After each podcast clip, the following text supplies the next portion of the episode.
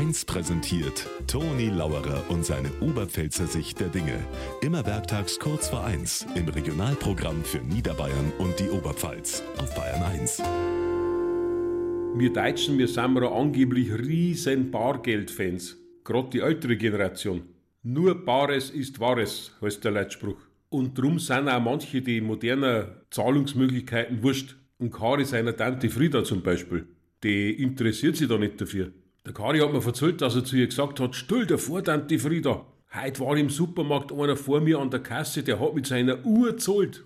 Ah, geil, hat's gesagt. Was haben wir denn nachher gegeben für seine Uhr?